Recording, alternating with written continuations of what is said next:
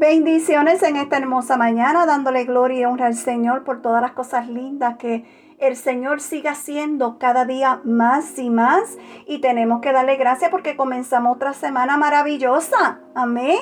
Así que vamos a comenzar el día de hoy con un café con mi amado Dios. Y el tema de hoy es su fidelidad permanece para siempre. Y la palabra de Dios hoy se encuentra en el Salmo 100, versículo 5, y su palabra nos dice, porque Jehová es bueno, para siempre su misericordia y su verdad por todas las generaciones.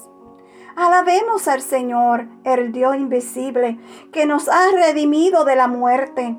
Aunque no lo veamos, su pueblo le da a conocer.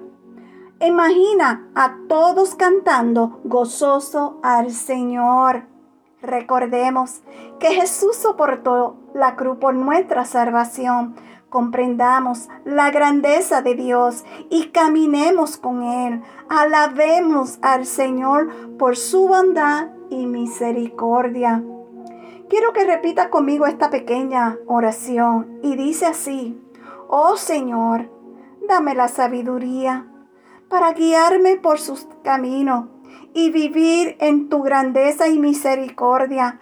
Dame la fuerza para seguir sirviéndote con fidelidad y gratitud. De todo corazón te lo pido con toda mi alma, mi amado Dios. Aleluya. Amén. ¿Sabes qué? Comience esta semana alabando y glorificando el nombre del Señor. Que Dios me lo bendiga. Shalom.